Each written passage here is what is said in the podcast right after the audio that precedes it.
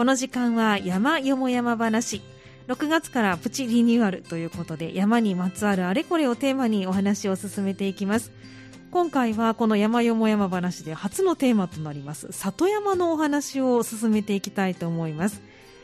ということで今日はゲストをお迎えしています。三田市里山のまちづくり課の村本さんです。村本さんこんにちは。あ、こんにちは、村本です。よろしくお願いします。はい、どうぞよろしくお願いいたします。はいあの昨日も実はね、えー、三田学び子育て情報で村本さんご出演いただいて里山のお話をいただいてはいるんですけれども、今日はちょっと山よも山話のテーマでお話をねいただきたいと思っています。はい。はい、えー、と村本さんはあの里山のまちづくり課というはい課にいらっしゃるということなんですが、この里山のまちづくり課っていうのは私結構新しい課かなと思っていたんですが、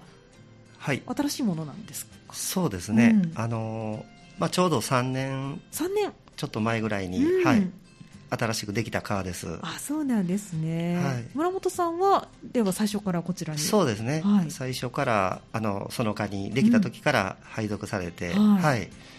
まあ、里山のあの三田の、うん。まあ、里山ですね、はいの、えー、と里山を保全とかあの、まあ、うん活用していくということで、はい。えー、とそのまちづくり課が、はい、あのできてます。そうなんですね。比較的新しいかということなんですよね。はい。もともと村本さんはどちらにいらっしゃったんですか？この山の関係は。そうですね、あの農業とええ林業関係の,、はい。その部署にもともとはいたんです。いらっしゃって、はい、その中でちょっと山のその里山の部分ということで、うん。はい。新しく課ができた時えに、えあのそこから移ってきたということですね。はい。そうなんですね、はい。まあ、それだけその里山がこう、まあ、大事だということで、はい。ね、できたということになるそうですわけですよね。ね。まあ三田が、はい。まあ、そういったあの里山っうん。ていう魅力がね、はい。ありますのえで,、えええでまあ、あの都市のはい。そういうニュータウンとかに、まあ、あの近い場所にもうん。里山が身近にあるということで、ええはい。ええ。まあ、そういった三田の特徴である里山をはいあのもっと保全し活用していくということで、はい、その課ができました。はい、はい。わかりました。い。まあ今私あの普通に里山里山というふうにね言ってましたけれども、はい。まず里山ってどういったものなのかご存じない方ももしかしたらいらっしゃるかもしれないので、はい。ちょっとおお聞きしたいなと思うんですが、あそうですね、はい。あの里山、まあ、今はなかなか里山っていうのがね、え。一般的にはよくあの聞き聞き慣れないことなんですけど、はい。まああのまあ、里はもちろん人が、うん。えー、と住むところということで,、で山は、まああのそのまま山なんですけど、え。里山とは人が住む里の近くにある山をあの言います。はい、はい。ということは、まあ、村でもなく、はい。はい、昔の呼び名の、まあ、里っていうことですよね。昔の呼び名の里。なんかあの日本昔話によく出てくるようなあ。あんなイメージですかね。そうそうですね、はい。もうすぐ山が近くにある。そうですね。暮らしの中のうん。すぐ隣に、はい。まあ、あの山があって、はい。その山からあの昔は生活に必要な、ええ。はい。まあ、燃料ですね、はい。あの薪とか炭とかですね、ええ。はい、あの芝とかそういったものが、はい。あの使われてました。はい。あそうなんですね、はい。もう今はでも薪炭っていうのは使うことはなくなりましたね。そうですね、うん。あのもう石油とかね、えーとガスとかはい。電気がありますのでね、ええもうそれがあれば、まあ、あの便利なのでね、はい。わざわざ山に木を取りに行くうん。ってやるよりかは、ね。はい、今の生活にはもええうほとんど考えられない、はいあのことだとは思いますけど、はい。まあ、中にはそんな暮らしをね、ええええ。あの目指してあの、田舎の方で薪を使われてる方もいるみたいですけどね。そうですね、まあ、でもはい。全般的に考えると、今はその里に入って薪を取ってというような生活は今はしていないということで、そうですね。大体どれぐらいまでそういったその里山でそのような生活をされてる方がいらしたんですかね、年代的には。、えーとそうですね、はいまあ、あの年代的には、一般的にはその1960年頃から、はあのまあ、燃料革命とかで、まあ、その石油とかガスがえええあの一般的に普及するようになったので、はい。まあ、その時からもう薪とか、うん。そういう炭が、はい。まあ、使われななくなったとえいうふうには言われてますね。はい。まあ、その時代にはまだあの残ってたことは残ってたと思うんですけど、はい。まあ、生活の方からだんだんそもう便利な方に、うんうんあの移っていってますのでね。はい。はい。なるほど。ということは今じゃあその里山というのが1960年よりも前の暮らしとは全く違うような形になってきていると、はい。ね、いうことで里山自体はじゃあ今どんな状況になっているんですかね？そうですね、あの里山が、あのそういったこう木とかが、うん。まあ、使われなくなったことによってですね、はい。はい。でもちろんその里山の木も使われてますし、ええ。まあ、落ち葉とかもその農業のための肥料、あ落ち葉を肥料に使う、はい。落ち葉かきとかですね、ええ。そういう落ち葉を肥料として、うん。でまあ、今はあの化学肥料が、ね。はいね。ありますので、ええわざわざそんなものを取りに行くこともなくなりますので。はいえええ。まあ、そういったものが、えー、と木とか使われなくなったことによって、はい。まあ、その山自体があの今までと様相は変わってきてまして、はい。うん例えばまあそういう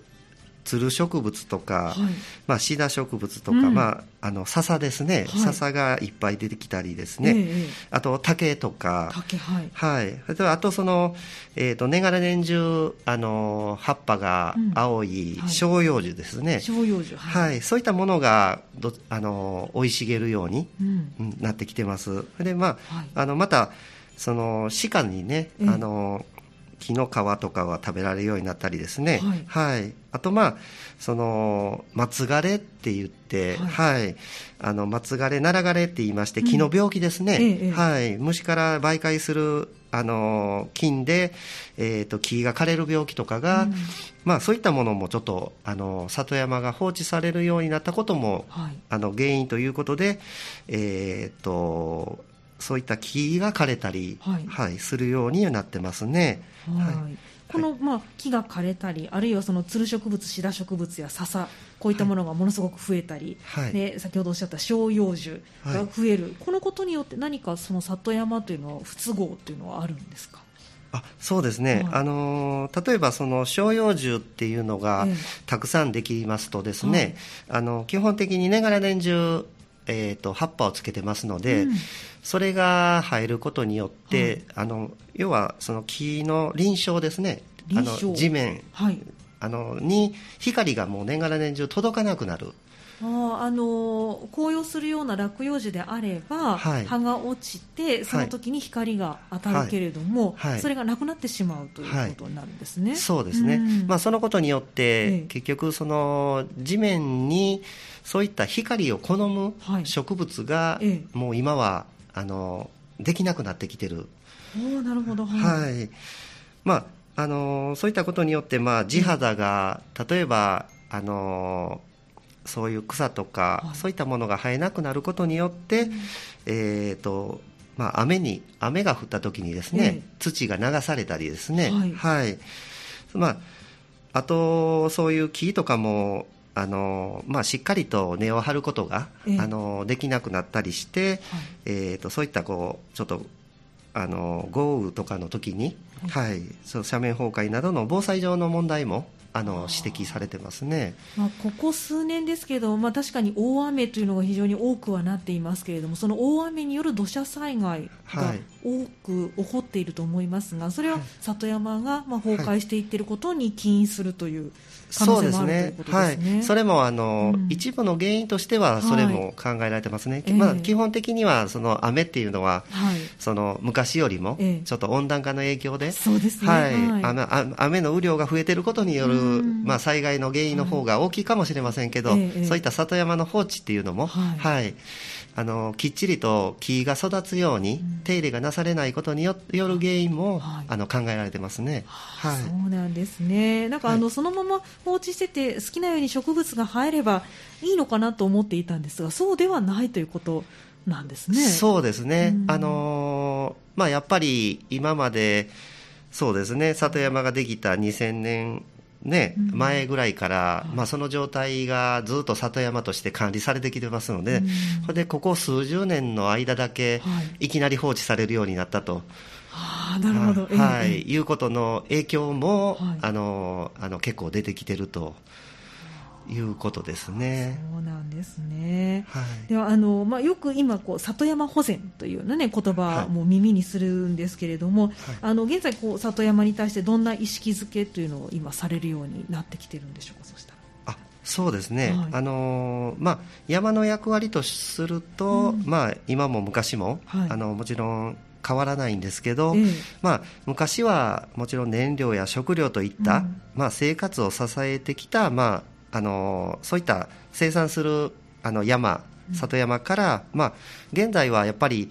そういった、まあ、なかなか燃料と燃料をメインとすることはまあ、急にはちょっとなかなか難しいですよね、はい、変えていくことは、まあ、はい、なかなかできないので、はい、まあ、今はそういう文化機能とかですね、はい。まあ、その文化的なね、うん、昔からあることとか、あと、まあ、環境学習、環境学習、あなるほど、はい。やっぱりあのそういったこう山で、えー、っと癒しを与えてくれる空間にもなってますので、ええ、まあ、そういった場所で、まあ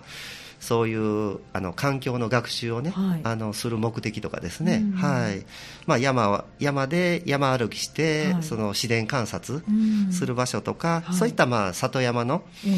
あの役割にまあ注目していこうと変わってきてますね。はい、そうなんですね。はい、先ほど村本さんおっしゃいましたけれども、そのねあの一気に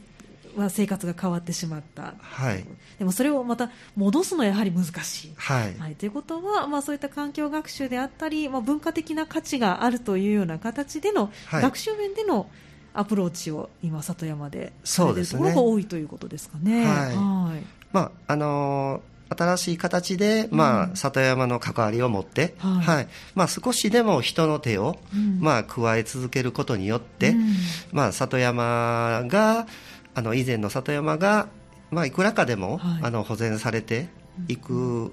形でですね、はい、はい、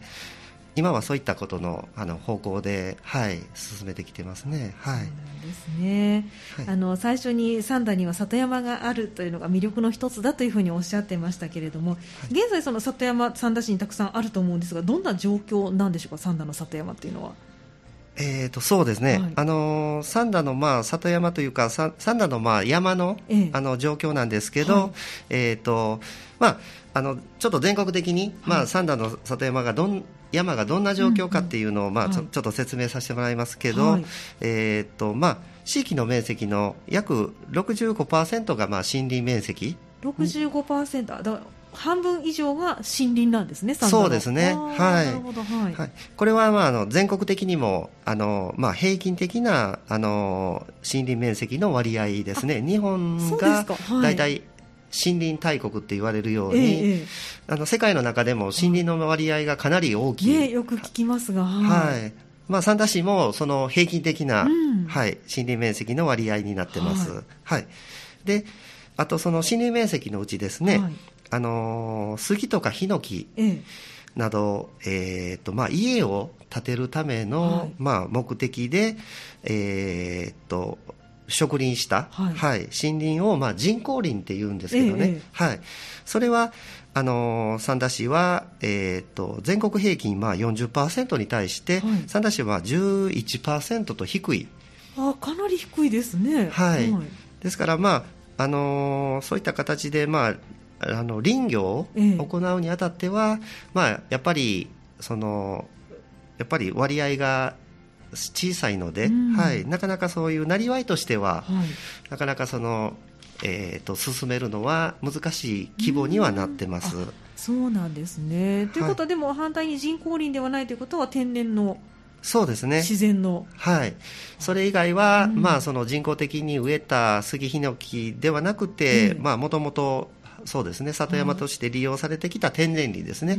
うん、そういった天然林が、まあ、それ以外が大部分を占めてます。あそうなんですね、はい。まあ、その中でも、ええ、あのー、まあ、市の三田市の、まあ、市の木にもなってるんですけど、はい、まあ、代表的な木として赤松林赤松林、が多く三田市は、え、あのあったんですけどね、はい、はい、ただ、これも全国的なその、えーと、と松食い虫の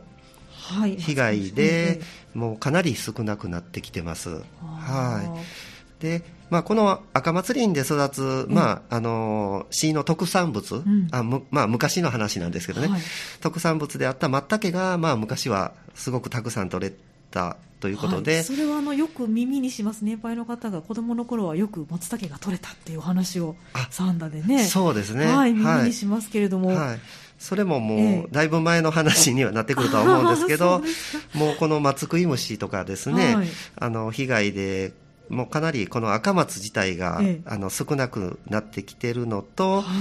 まあその要は里山でそういったこう手入れ、はい、管理をしなくなったっていうことで、え。えー、とその松茸自体がね、うん、あの取れなくなってきたというふうにも言われてますね。はい、そうなんですね。ということは、三田でこう里山整備が進めば、はい、かつてのように、はい、松茸が取れる山が増えたりする、ですか？そうですね、あのーはい、まああのー、もちろんその昔のように里山整備を同じようにしていけば、はい、まあ松茸がね取れるようになるかもしれないです。はい、はい、ただそれもあのやっぱり赤松が、あの残っていないと松茸はできませんので、はい、その赤松がえーと、その松食い虫の被害がですね、はい、あの影響で少なくなってきてますので、えー、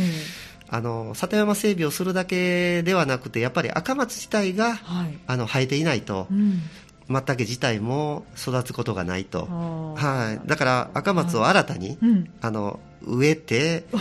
なるほど、はい、植林して、ええ、で、えーと、里山整備も進めると。ただ赤松を植える植えるにも赤松自体を植えてから、はい。そんなすぐにマタが入るわけではなくて、はい、まあ赤松がやっぱりそれなりに成長しないことには そうですね。はい。あのマタ自体のいい環境にならないって言われてますので、ええ、はい、なかなかそのマタをそういうふうに、人工的に、はい、そのマタを取るような環境っていうのはやっぱりなかなか全国的にも、はい、難しいものなんです、ね、はい。まあいろいろなあの場所で、えー、あの全国的にもやっぱりマタを再生しようという取り組みは全国各地でも行われてますし、はい。あの三田市でもそのマタの再生っていうので、あのえーと、行われていて、はい、そうなんですね。はい、まああの一応マタらしきものということで取れてるいうことは聞いてますけど、ただまあ匂いがしなかったりとか、なんかそういう、はい。なんかそうやっぱ自然にできているものだからこそなんですかね。そうですね。やっぱりいろんな環境が整わないことには、やっぱりあの昔みたいな松茸があの取れないとか、はい。簡単にまああの簡単に手を加えて人工的にやったからといってなかなか簡単に取れるもんではないみたいなことは、はい、ちょっと残念ですけれども。あの聞いてますけどね。はい、ですね。なんかよくあの耳にするのはその、結構何でもお野菜なんかね育ててる方って肥料が多い方がい。いって、はい、いいと、まあ、いいわけではないですけど肥料をね入れたりしますけど、はい、松ってなんかあんまり豊かなこう環境じゃない方がいいんですかね？まあ、松自体は、あの水が少なくても育つっていうふうには一般的にはね、あの海海岸沿いとかにも植えても育つし、山の斜面とかでも育ちやすいとは言われてますね。はい、で松茸自体は、そのちょっと栄養が豊富な場所は、あのそれだけちょっと他の菌に負けてしまうとかっていうふうに言われてますね。はい、松茸自体の菌がそういう栄養が少ない場所に育ちやすいとも言われてますね。はい、そうですか。はい。まあちょっとなかなかね人工的には難しいというお話がありましたけど、はい、まあ、いつの日かね。サンダが松茸で再生するようなことがあるといいですよね。そうですね。はい。それは、あのあの楽しみな話ですね。はい。ですね。はい、ちょっと話があの松茸の方にそれていってしまったんですけれども、はい、あの三田市としてこの里山保全のための活動っていうのはどんなことをされているのかっていうのは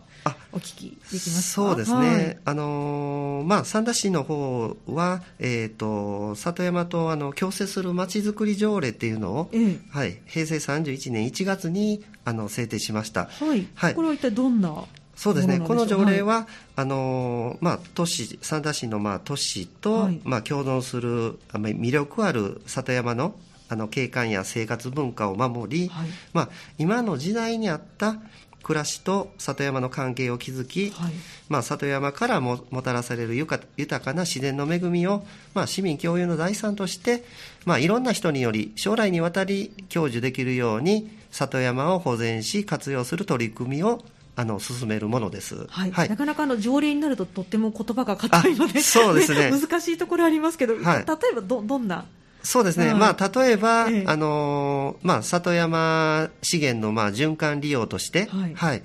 えーとまあ、昔みたいに、まあ、その例えば放置された里山林の保全活動を、まあ、進め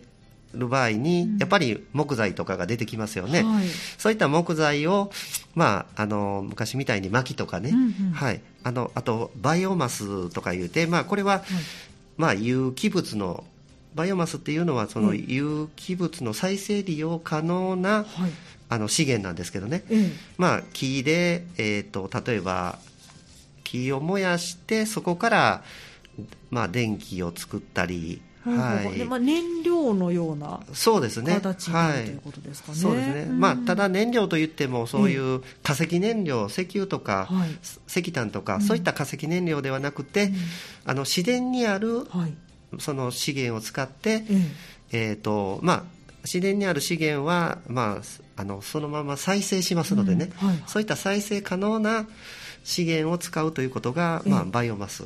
っていうことなんですけどね。そうなんですね。まあ、はい。まあ、そういったことに、まあ、利用したり、うん、あと、まあ、その、里山の体験学習とか。はい、先ほどおっしゃってましたね。はい。それで、里山を、まあ、観光資源としての活用に、うん、まあ、取り組んでいくようなことを、はい、はい、あの、進めていこうとしてます。はい、観光資源というと、例えばどんな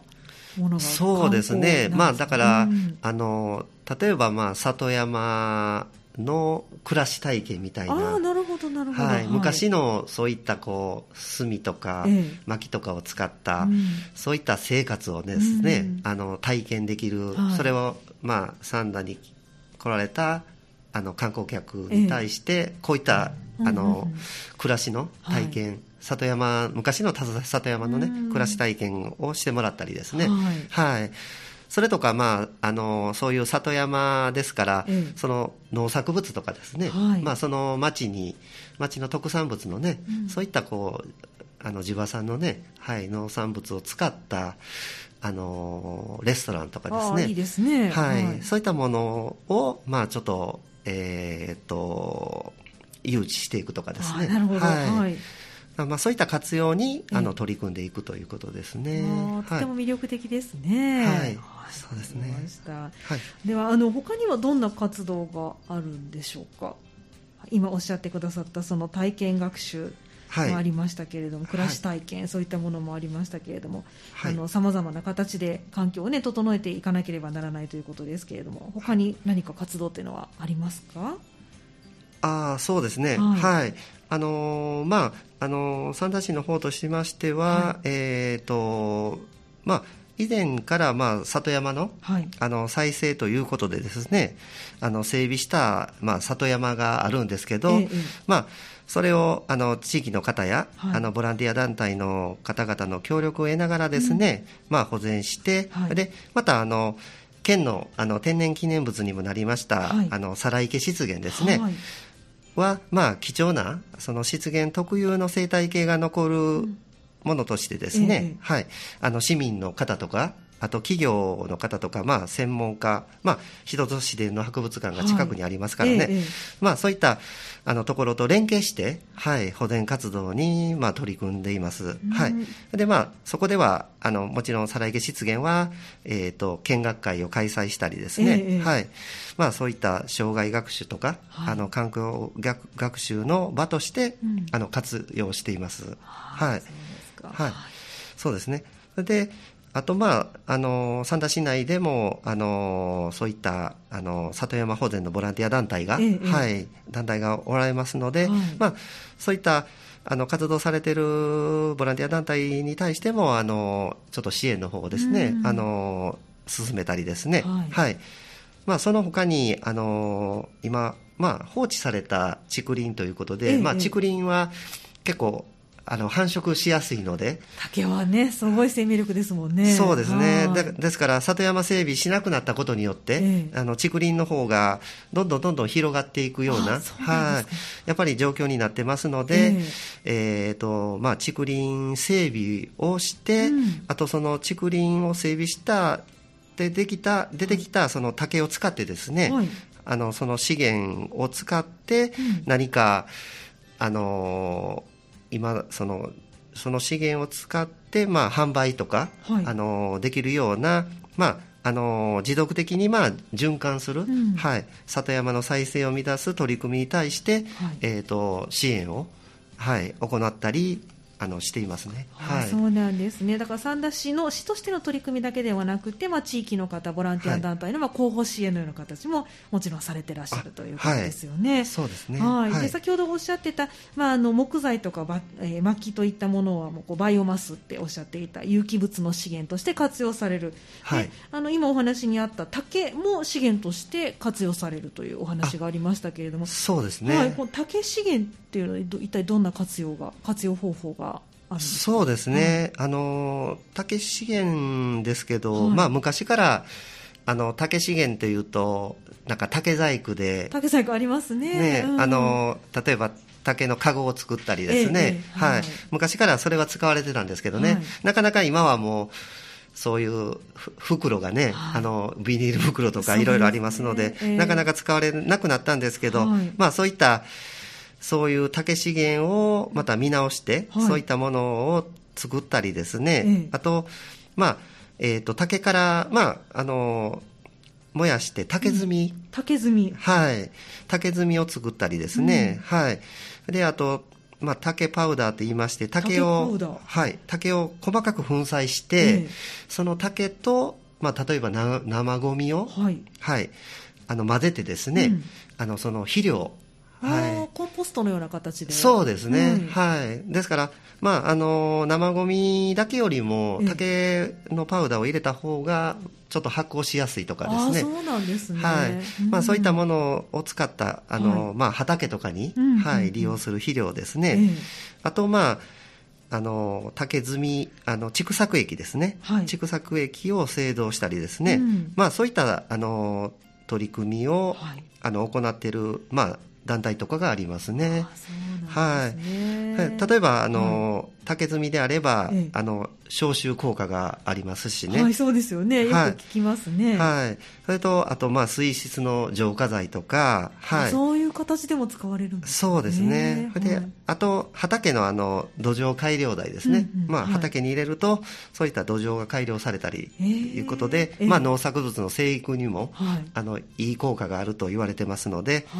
まあそういったものに使ったりですね。うんあとその他には、まあ、あの例えばラーメンとかに入れてる、はい、あのメンマですね、はい、はい、メンマなんかも竹からできてますので、ええ、はい。まあ、そういったことも、うん、あのまあ、竹を使って、はい、あの可能ではありますね。はい、でそうですか、はい、あと、まああの例えば剣道の市内とかですね。なるほど、それは。はい。まあそういったものにも竹は利用されますのでね。はい。まあそういったことにも、あの、もちろん、あそういったことを使う、ね、利用してやれ,、やられる業者さんが出てくれば、そういったことにも利用することが、あのできますね。はい。で、また、あの、竹林をそういう、そういった形で、きっちりと手入れして間伐することによって、はい、あの放置してたらなかなかそのタケノコっていうのは、ええ、やっぱり大きいタケノコは出てこないんですよね。ああそうなんですね、はい、竹は生えるけどタケノコは生えになちょっとおかしな感じですけど。そうですね。だから大きいタケノコが生えない。そうです、うん、竹が密集するとどうしてもやっぱり、えあ何でもそうなんですけど、はい、木でも密集すると、え、一本一本の木が細くなって。なりますねそうですね、はい、ですから、きっちりとあの間の木を間伐してね、はい、あの手入れすることによって一つ一つのまあ木が大きくなったり、まあ、竹もあのきっちりと大きくなったりして、タケノコもあの立派なものが取れやすくなる。はい取れやすくなる環境になりますので、はい、まあ、そういったあの好循環のですね、はい、が出てくるということですね。はい。すごいですね。里山と一つとってもこんなにいろんなバラエティに富んだ活用の方法があって、はい。ね、そしてそれが資源にもなるし、農作物の、まあ、特産品にもしかしたらなるかもしれない。はい、そうですね。ねはい。こういった形でも動きがあるわけですね。はい。はい、わかりました。はい、では、あの、ここで一曲お送りして、あの、後半ね、三田の里山もう少し詳しくお話を伺っていきたいと思います。後半もよろしくお願いいたします。はい、はい、お願いします。今日の山よも山話は里山について三田市里山のまちづくり課村本さんにお越しいただきましてお話を伺っています。村本さん後半もよろしくお願いいたします。よろしくお願いします。はいちょっとね、はい、時間がだんだんとなくなってきてしまったので駆け足になってしまうんですけれども、はい、あの三田にある里山どんな里山があるのかっていうのをねぜひお聞きしたいと思うんですがあ、はい、そうですね、あのー、まあ、市内の山は、まあ、あのほとんどが、はい、あの昔から人の手が入ってきたあの里山になるんですけど、はい、その中でも、まあ、そのほとんどがまあ個人のまあ所有地となりますのでなるほど、ええ。はい。まあ、里山の再生としてまあ整備されて、うん、はい、自由に散策できる里山があるんですけど、えまああのー、どんなところにあるかって言いますと、はい、例えば高平の、うん、まあ、七松の森。七松の森、はい、はい、で高平の韓北の森、はい、はい、で落原天狗の森、はい、はい、であの皆さんもよく知っておられます有馬富士公園。有馬富士公園も里山になるんですね。そうですね。あれもまあうん、あの里山ですね。はい。そうですね。はい。でえーとまあ、狭間が丘にある、はい、まあ、これフラワータウンにあるんですけど、はい、南公園の VV の森とか、はい、あと向こう狭間弥生の森などがあります、はい。たくさんあるんですね、はい。まあ、自由にあの市民の方が、ええあの散策できるっていうところは、うん、あのそういったところですね。ではい、あと、まあ、あの先ほども言いましたように県の天然記念物ある、まあ、サライケ湿原も、はい、あのまあ、昔から里山として利用されてた里山なんですけど、はい、まあ、そこも、まあ、ちょっと里山を再生して、うん、はいあの湿原の保全を進めてますので、うん、そこも一つなんですけど、まあ、そこの場合はちょっとあの湿原特有のまあ希少動植物とか、はい、外来生物の持ち込みの防止などの目的でちょっと普段はあの関係者以外の立ち入りをまあ禁止しておりますので、はい。まあ、見学はまあ市が開催する、ええ、はい、見学会などにまあご参加いただけたらと思います。はい、わ、はい、かりました、はい、見学会はちなみに年に何回かそうですね、はい、あの市が主催するあの見学会としては、あの2回あるんですけど、はい、はい、ちょっと6月はちょっとあのコロナの関係でちょっと中止にはなったんですけど、あの次回の見学会ははい、8月にまあ開催を予定してますので、はい、また皆さん参加していただけたらと思います。はい、わかりました。はい、さあそしてあの保全活動を行っている地域ボランティアの方もいらっしゃるというねお話もありましたけれども、あのどんな活動を皆さんされてらっしゃるんでしょうか？はい、そうですね。あのそういったまあ再生された里山もやっぱり保全したい、うんいかないと、ええ、はい、なかなか維持できませんので、はい、まあ、そういったところで、えーと、活動していただいている、まあ、ボランティアさんの方ですね、え、まあ、どんな活動かといいますと、まあまあ、散策道を、うん、まああのやっぱり放っておくとなかなか道も通れなくなったり、ね、はい、そういったところの維持をしていただいたり、あとまああの里山整備っていうのは、まあ、あの一般的にそういう常緑樹などのはい、あの雑木ですね、ええ、ずっと、まあ、火が葉っぱがありますので、え、火が刺さないようになりますのでそういった雑木などのとか根、ねね、枝さですね、はい、そういったものを刈り取って、まあ、林内にあの太陽の光を取り入れて、はい、まあ、明るいところを好む生物が育つように、まあ、あの整備を里山の整備をですね、まあ、進めていただいたりしてます。はい、はい、で、まあまあ、これらの再生再生した里山の中ではですね、はい、地域のまあ小学生を対象として、はい、はい、保全活動を行っているボランティア団体さんがまあ主催する、はい、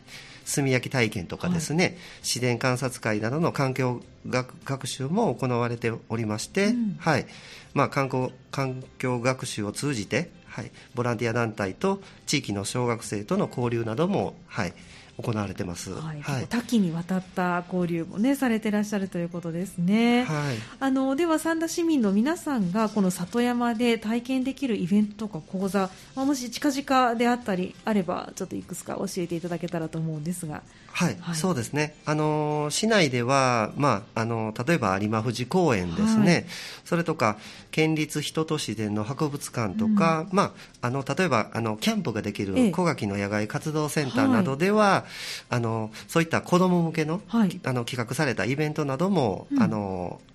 あの開催しております。はい。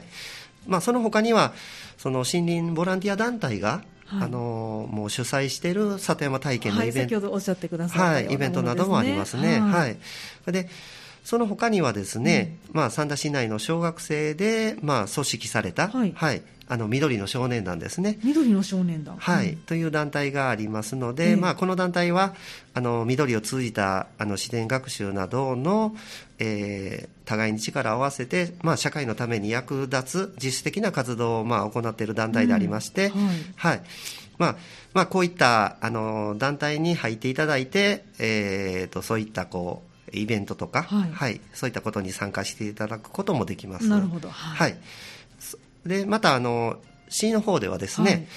あの里山の管理に関する、ええ、はい、知識や、まあ、例えば技術習得に関するセミナーですね、はい、まあ、里山の保全に関するセミナーを、うん、えーと、フラワータウン内にある VV の森で、はい、えーと、毎年行っておりまして、え。はい。あのまあ、これの受講生の募集については、はい、あの8月の,、はい。あの市の広報誌に掲載する予定でありますので、はい。また参加される方は、はい。えーと、申し込んでいただけたらと思います、はい、はい、あの結構三田市内でも市もそうですけれどもボランティア団体などでもいろんな講座をされていらっしゃるということなんですね。はい。そうですね。わ、かりました、はい、ではあのまず、えーと、三田市のこうセミナーについてお問い合わせ申し込み先というのはどちらになるんですか？あそうですね、はい、あのまあ、例えば三田市あの、緑の少年団とか、はい、はい、先ほどの里山法伝のセミナーについては、はい。あの三田市里山のまちづくりがですね、はい、はい、ああの私の川のところまでお問い合わせいただけたらと思います。はい、はい、これホームページにもあの情報っていうのは上がるんですかね？えっ、ー、とそうですね。はい、はい、あのー、えっ、ー、と緑の少年団とかの情報は、はい、はい、そうですね、上がってますね。はい。はい、里山セミナーについては、ええあの市の広報誌とか、はい、はい、そういったもので載せます。はい、わ、かりました。8月に申し込みの開始になるということですので、ね、ねご興味のある方はぜひ、はい、あの確認いただけたらと思います。はい。はい、ではあの村本さん、ちょっと最後駆け足になってしまいましたけれども、はい、あの最後に里山を保全していく上で、こう私たち市民ができること、どんなことがあるのか教えていただけますか？あそうですね、あのまあ、ちょっと市民の方とかには、そうですね、えーと、なかなかその里山の保全に関わって、ええ、はい、そんな活動に関わっていただくっていうことはね、うん、あの全ての方はなかなかそうです。ね全ての方はなかなかできることではちょっとありませんので、はい、まあ、例えばですね、はい、あのまあ、里山の役割としては、はい、まあ、木材などの、まあ、を生産する機能だけではなくて、まあ、あの環境とか、うん、あのそういう災害の減災ですね、はい、それとかまあ文化機能などのさまざ、まな役割がありますので、ええ、まあ、私たちの生活に、まああの何も関係ないように見えて大きくまあ、あの関わっていますので、はい、はい、皆さんの生活の中に、まあ、少しでもその木材とかですね、そういうこう持続可能な、はい、まあ、再生できる里山の資源ですね。はい、はい。まあ、あの例えば身近なもので言いますと、ええ、あの木の箸とかですね、はい、あのご飯食べる箸とか、え、まあ、鉛筆にも木が使われてます、はい、それであの皆さんの、まあ、座ってる机とかにも木が使われてますし、あの机などもあの木が使われてますので、はい、まあ、そういったことを、まあ、少しでもあの利用していただくことが、うんうん。はい、まあそれがまあ木が使われることによって、まあ、里山があの使われると、はい、はい、いうことになりますので、ええ、はい、みな皆さんが、まあ、ちょっとそういうできるだけ意識を持っていただくことが大切かなとは思いますね。はい、はい、ですから、はい、まあ、皆さんで、まあ、この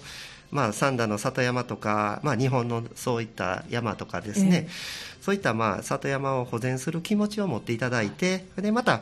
もうそういった里山とかね、山にあのそういった自然環境にですね、関心を持っていただくことが大切かなと思ってます。はい、わ、かりました。はい、今日はあの里山保全という言葉ね、よく皆さん耳にはされるけど、どんなことかなと思ってらっしゃった方も多かったと思いますけれども、三田の里山について、三田市里山のまちづくり課の村本さんにお越しいただきまして、お話を伺いました。村本さん、今日どうもありがとうございました。あ、どうもありがとうございました。以上、山よも山話のコーナーでした。